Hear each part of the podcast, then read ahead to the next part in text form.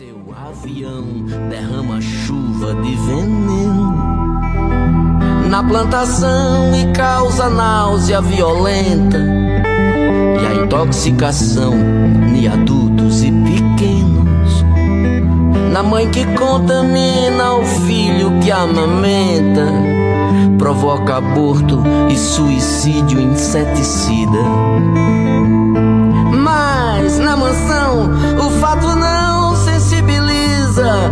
Vocês já não estão nem aí com aquelas vidas.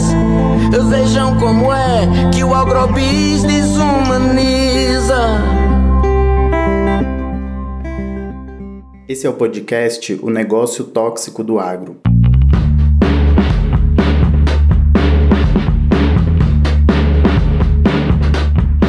Podcast produzido pela Campanha Permanente contra os Agrotóxicos e pela Vida, uma rede de organizações da sociedade que tem como objetivo denunciar os efeitos dos agrotóxicos e do agronegócio e anunciar a agroecologia como um caminho para um desenvolvimento justo e saudável da sociedade. Eu sou André Gouveia. Olá, este é o quinto episódio do podcast. Eu sou Roberta Quintino e hoje nós vamos conversar sobre as ações de resistência e enfrentamento aos agrotóxicos no Brasil. Vamos falar também do pacote do veneno, uma proposta legislativa que visa flexibilizar as regulamentações sobre agrotóxicos no país, o que pode trazer consequências desastrosas. Nesse episódio, nós teremos duas entrevistadas. A Jaqueline Pivato, ela compõe a Secretaria Nacional da Campanha Permanente contra os Agrotóxicos e pela Vida, e a Shirley de Santos, ela é mestre em saúde pública, faz parte do GT Saúde e do GT Agrotóxico da aba Agroecologia. Ela também integra a campanha permanente contra os agrotóxicos e pela vida. O nome da canção que você ouviu lá no início do episódio é Reis do Agronegócio. Ela é uma composição do Carlos Renói e do Chico César. Essa música ela descreve bem o cenário tóxico que o agronegócio causa no nosso país. Intoxica, expulsa, mata e destrói. Foi a Shirley que lembrou a gente dessa música no início da nossa conversa, quando a gente perguntou perguntou para ela sobre a necessidade de lutar contra os agrotóxicos, já que traz tantos danos para a saúde e para o meio ambiente. Essa pergunta me faz lembrar da música Os Reis do Agronegócio, do Carlos Renault e do Chico César. E eu vou ler um trechinho aqui para vocês, que eu acho que tem a ver exatamente com o que a gente está falando, né? E com essa relação entre o uso de agrotóxicos e como isso impacta a saúde das pessoas, né? a saúde do planeta. O trecho diz assim: Eu vejo o campo de vocês ficar infértil num tempo um tanto longe ainda, mas não muito. E eu vejo a terra de vocês estar estéril, num tempo cada vez mais perto. E lhes pergunto: o que será que os seus filhos acharão de vocês diante de um legado tão nefasto? Vocês que fazem das fazendas hoje um grande deserto verde, só de soja, cana ou pasto. A letra toda é muito forte, né? E eu sempre, eu já ouvi diversas vezes, já usei diversas vezes, e eu sempre me emociono quando eu vejo o vídeo, quando eu escuto a música, porque é isso que a gente reflete, né? Como que a gente tem um modelo né, de, de agricultura em nosso país que tem trazido tantos impactos e, e, tem pessoas que defendem isso como se fosse a melhor coisa do mundo, né? A velha história de defender são os agrotóxicos que vão acabar com a fome. A gente teve agora, no período da pandemia, um aumento absurdo né, de, da fome em nosso país. E quando você vai olhar a relação nem a utilização de agrotóxicos, o que, as, o que as grandes empresas ganharam no mesmo período, é absurdo. Então, assim, não, não, a conta não fecha, né? Como é que se diz que essas substâncias são utilizadas para acabar com a fome? Quanto mais se utiliza essas, essas substâncias, mais a gente tem fome em nosso país. Então, a gente sabe que a relação não é essa. É, é necessário realmente a gente parar para fazer essas reflexões e, e pensar nas nossas escolhas diárias, onde é que a gente compra nosso alimento, valorizar a agricultura familiar, valorizar principalmente a agricultura familiar agroecológica, que é quem está tentando né, produzir vida, produzir qualidade de vida. A Shirley falou sobre a fome, né? Enquanto o agronegócio diz que alimenta o país, mais de 33 milhões de pessoas passam fome no Brasil, segundo um estudo da Rede Pensan.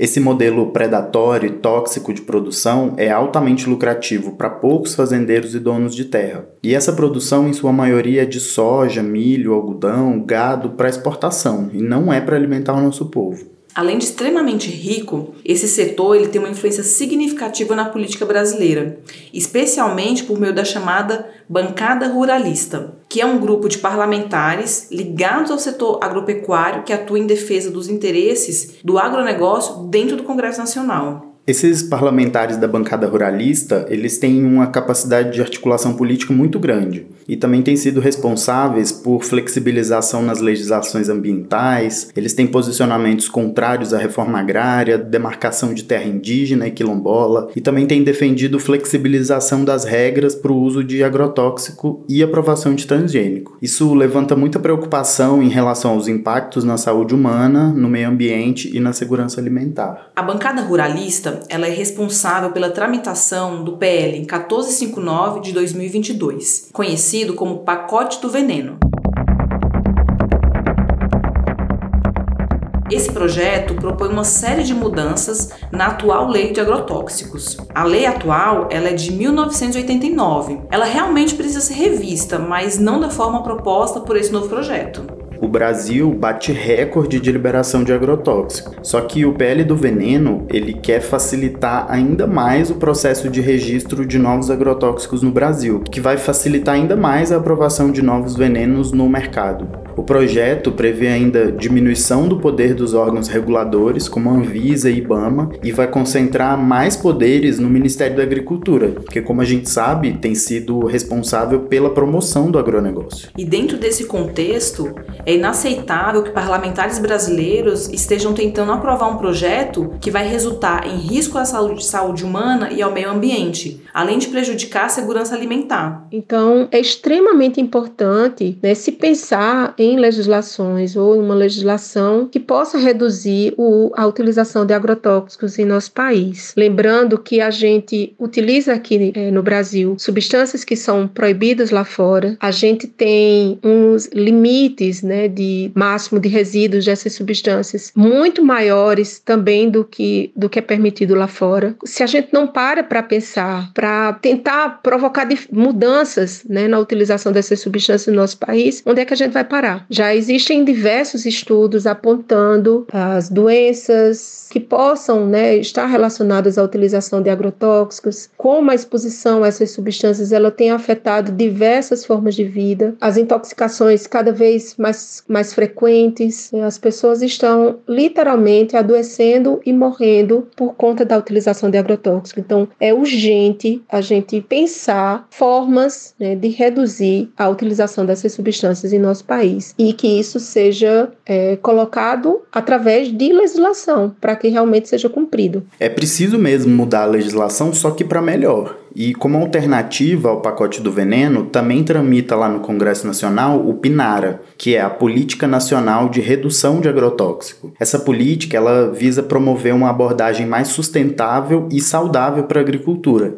O objetivo dela é reduzir o uso de agrotóxico e estimular as práticas agrícolas que são mais sustentáveis. A Jaqueline explica melhor o que é o PINARA e por que é tão importante lutar por esse novo modelo de produção agrícola. A Apnara propõe estímulo aos sistemas de produção e tecnologias agropecuárias sustentáveis, remoção de subsídios de benefícios fiscais para a utilização de agrotóxicos, criação de sistema nacional de informação sobre agrotóxicos, incentiva as compras governamentais de alimentos vindos de sistemas de produção sem veneno, de base orgânica ou agroecológica, estipula meta para redução de área plantada e agrotóxicos, dos casos de intoxicação, número de casos e dos níveis de resíduos de agrotóxicos encontrados nos, nos recursos hídricos, ou seja, na água, em especial nos mananciais de captação de água potável, do uso de agrotóxicos com efeitos sobre organismos benéficos, principalmente os polinizadores, as abelhas, né? Que é o caso, a gente tem visto isso muito a morte das abelhas por conta da pulverização de veneno e da utilização de agrotóxicos com maiores níveis de toxicidade. A Pinara é uma importante ação de resistência. Lutar por essa aprovação é lutar por justiça social. A política nacional é um instrumento para a proteção à terra, à comida saudável e de qualidade a informação sobre os alimentos, pelo direito de cultivar sementes sem transgênicos e agrotóxicos. É garantir a vida. O uso de agrotóxico no Brasil ele cresce cada vez mais, trazendo destruição ambiental, adoecimento e morte. E a produção de alimentos sem veneno e sem transgênico é uma realidade e só depende de políticas públicas para avançar e para conquistar a mesa do povo brasileiro. É, um modelo de agricultura sustentável e sem agrotóxico é capaz de alimentar o Brasil. A gente perguntou para a Jaque como é que surgiu essa, essa política nacional de redução de agrotóxicos. Escuta só.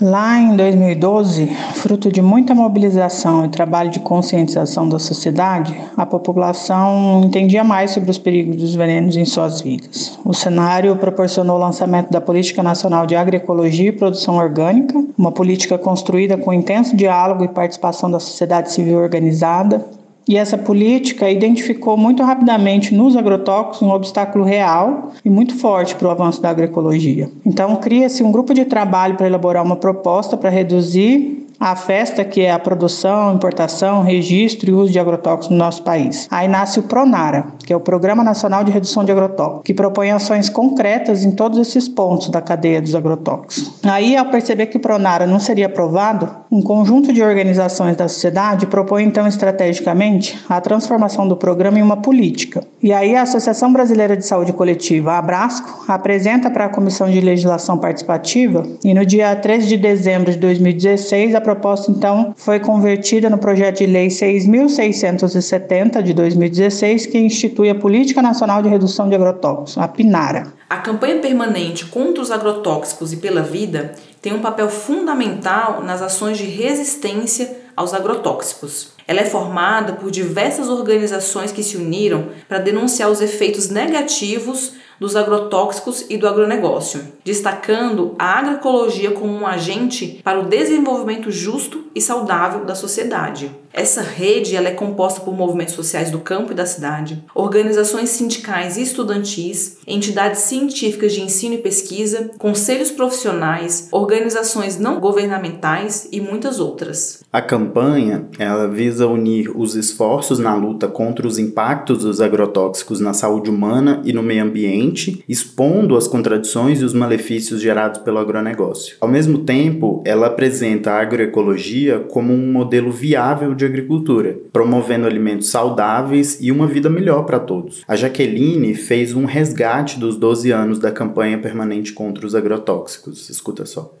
Durante esses 12 anos, a campanha já assumiu diversos formatos de atuação. Lá no começo foram formados comitês de mobilização de norte a sul do país. A ideia era organizar a luta contra os agrotóxicos, aproximando as organizações e processos que já se identificavam no tema e também ser um espaço para acolher as pessoas novas, interessadas. Esse modelo teve bastante sucesso, especialmente com o trabalho dos dois filmes do Silvio Tendler, O Veneno está na Mesa 1 e 2, foram distribuídos milhares de DVDs nas mãos da militância que passavam nas escolas, igrejas, associação de bairro, de moradores, praça pública, nas capitais e no interior do país. Inclusive, essa ampla movimentação ajudou a colocar o assunto agrotóxicos é, na roda né, do povo brasileiro. Também o lançamento do dossiê da Brasco sobre os impactos dos agrotóxicos na saúde, que aproximou o movimento social e esse e cientistas do campo da saúde, em especial, uma parceria que, por um lado, veio a fortalecer os argumentos científicos que movem a luta contra os venenos, e, por outro, a divulgação massiva e popular de estudos científicos importantes mas que muitas vezes não causam o devido impacto. A campanha também sempre fez e faz o acompanhamento da movimentação do Legislativo, Executivo e Judiciário nacionais, além de órgãos como a Anvisa, CETERIBIL, espaços esses que atuam todos os dias decidindo, regulando e executando ações que nos afetam. Como exemplo, a articulação da plataforma Chega de Agrotóxicos contra o pacote do veneno, defendendo a política nacional de redução de agrotóxicos, foram milhares de assinaturas, pressão e ao mesmo tempo colocando o povo a par dessa briga institucional. Essa incidência resulta em vitórias importantes,